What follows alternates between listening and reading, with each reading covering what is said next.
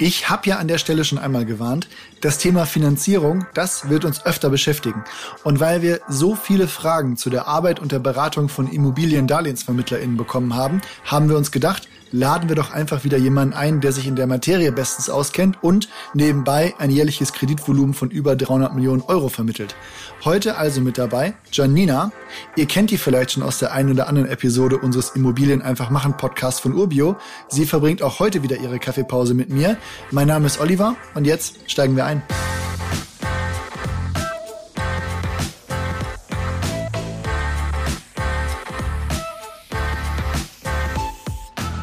Moin Janina. Um den Zuhörerinnen mal eine Vorstellung davon zu geben, wie eine Immobiliendarlehensvermittlerin arbeitet, wie sieht dein Vorgehen aus, wenn jemand zu dir kommt und sagt, hier ist meine Immobilie, wie kann ich die finanzieren?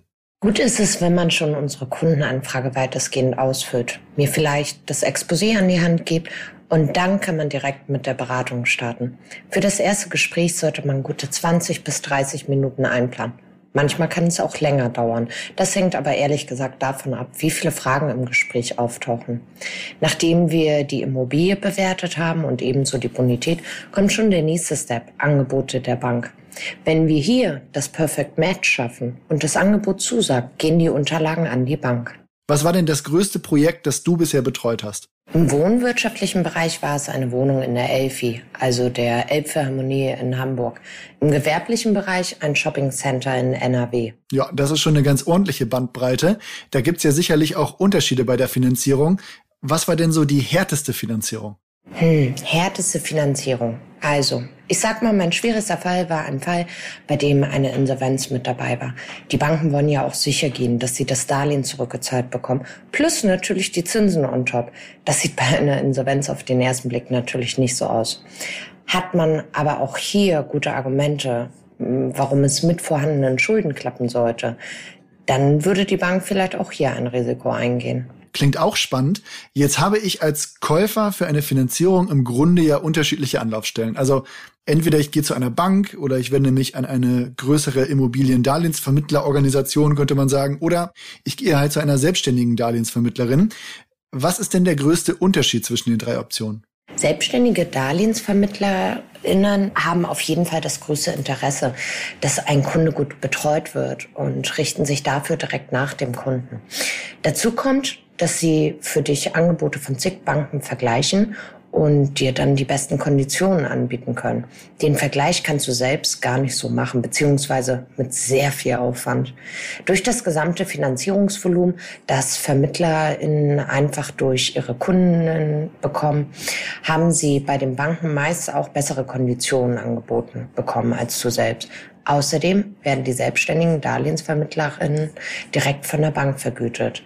Die Kosten sparst du dir also und hast trotzdem den Marktvergleich. Was wir auch immer wieder gefragt werden, in wie viel Prozent der Fällen kann denn eine Hausbank, sofern man denn überhaupt noch eine hat, eigentlich ein besseres Angebot machen als eine Darlehensvermittlerin? Das ist recht selten der Fall, denn die Hausbank fühlt sich ihrer Sache immer viel zu sicher. Da bekommst du meistens erst ein gutes Angebot, wenn du ein Konkurrenzangebot auf den Tisch legst. Oft bricht das aber das Vertrauensverhältnis zur eigenen Bank.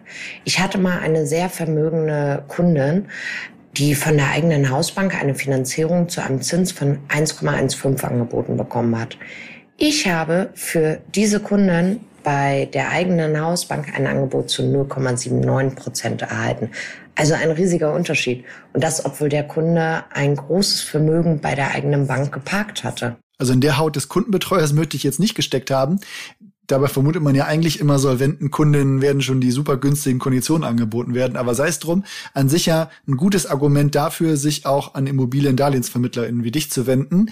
Jetzt hat der eine oder andere mit Vermittlern in anderen Bereichen aber vielleicht nicht so die besten Erfahrungen gemacht. Was sind denn so Warnzeichen für Kunden oder worauf sollten die achten, wenn die das erste Mal mit einer Darlehensvermittlerin sprechen? Ganz klar, Vermittlerin ist nicht gleich Vermittlerin. Leider. Der oder diejenige muss auf jeden Fall den Markt kennen und seine Banken. Das Know-how spielt eine große Rolle. Und am Ende solltest du eine realistische Einschätzung für deinen Kauf beziehungsweise deine Finanzierung bekommen. Es hilft dir einfach nicht, wenn dir das Blaue vom Himmel berechnet wird, dann aber gar nicht zur finanziellen Situation passt. Ja, das hilft auf keinen Fall.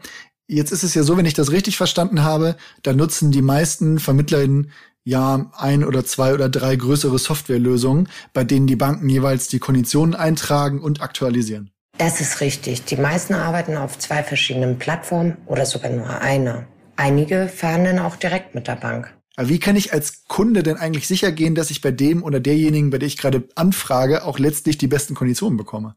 Da kannst du tatsächlich nicht zu 100 Prozent sicher sein. Da musst du dich auf dein Bauchgefühl verlassen. Was finde ich zum Thema Bauchgefühl auch dazu gehört, ist ja irgendwie Aufbau von Vertrauen. Und da hilft ja meistens auch eine gehörige Portion Transparenz. Jetzt haben wir ja schon vorher erwähnt, dass Darlehensvermittlerinnen sich über eine Provision finanzieren, die sie von Banken für die Vermittlung eines Darlehens bekommen.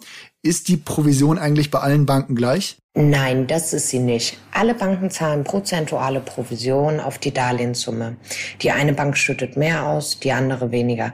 Es gibt aber auch Banken, die einheitlich immer ein Prozent auf alles zahlen, egal was man verhandeln möchte. Das heißt jetzt aber nicht, dass Kundinnen automatisch nur Angebote bekommen, bei denen die höchste Provision gezahlt wird. Zumindest arbeiten wir im Urbio-Team nicht so. Für mein Team und mich geht ganz klar darum, dass unsere Kunden ihre Perfect Fit Finanzierung finden. Ich kann ganz klar sagen, dass die Darlehensvermittlung und Finanzierungsberatung für mein Team und auch für mich eine Berufung ist, die immer mehr in Leidenschaft übergeht. Vielleicht erzähle ich an dieser Stelle mal, warum ich Finanzierungsberaterin geworden bin. Klar, gerne. Damals hatte ich die Wahl, Versicherung oder Finanzierung. Ich habe aber ziemlich schnell festgestellt, dass Versicherung irgendwie so gar nicht meins war. Finanzierung fand ich schon immer spannend. Alles hat damals mit der Finanzierung eines kleinen Hauses angefangen für eine junge Familie, die ich damals dabei unterstützt habe, sich den Traum vom Eigenheim zu erfüllen. Ziemlich schnell habe ich dann gemerkt, die Finanzierung ist nicht nur ein Produkt, was wir anbieten, sondern wir erfüllen unseren Kunden ein Stück weit die Wünsche und Träume, ob es der Kauf eines Eigenheims oder einer Kapitalanlage ist. In unserem Job haben wir viel mit Menschen zu tun und sind immer wieder der zentrale Punkt zwischen Käuferin und Verkäuferin, zwischen unseren Kunden und unseren Partnerbanken, zwischen den Notar und der Notarin. Also einfach irgendwie, wir sind bei allen Punkten dabei. Und es ist einfach toll, so zu sehen, wie Träume Wirklichkeit werden.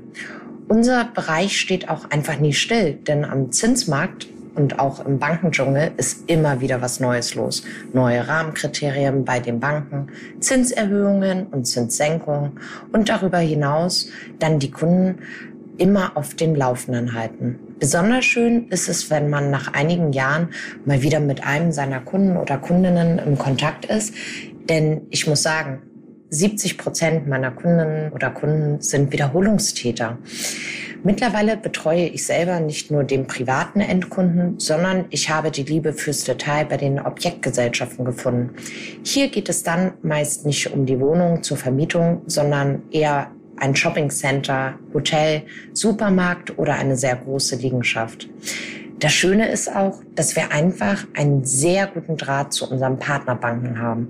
Denn nur so schafft man es auch mal, eine priorisierte Bearbeitung hinzubekommen oder vielleicht eine knifflige Sache vorzubesprechen. Unser Job ist schon wirklich cool. Wir sind bei der IT gut ausgestattet, haben mit wirklich so vielen unterschiedlichen Banken zu tun. Und was ich an der Stelle nicht vergessen darf, wir haben ein wirklich gutes Backoffice. Wir sind am Ende zwar das Sprachrohr, aber das können wir auch nur so gut sein, weil wir gerade im Bereich der Unterlagenaufbereitung so gute Unterstützung haben. Das ist Gold wert. Und noch was Schönes. Wir sind nicht ortsgebunden. Ich glaube, letztes Jahr habe ich aus sechs verschiedenen Ländern gearbeitet. Jetzt hat tatsächlich erst gestern jemand bei mir angefragt, wie das denn ist, wenn er mit einer Gesellschaft kaufen möchte. Gibt es da bei der Finanzierung im Gegensatz zu, ich sag mal, normalen Nutzern, die einfach persönlichen Darlehen aufnehmen möchten, größere Unterschiede in deiner Arbeit?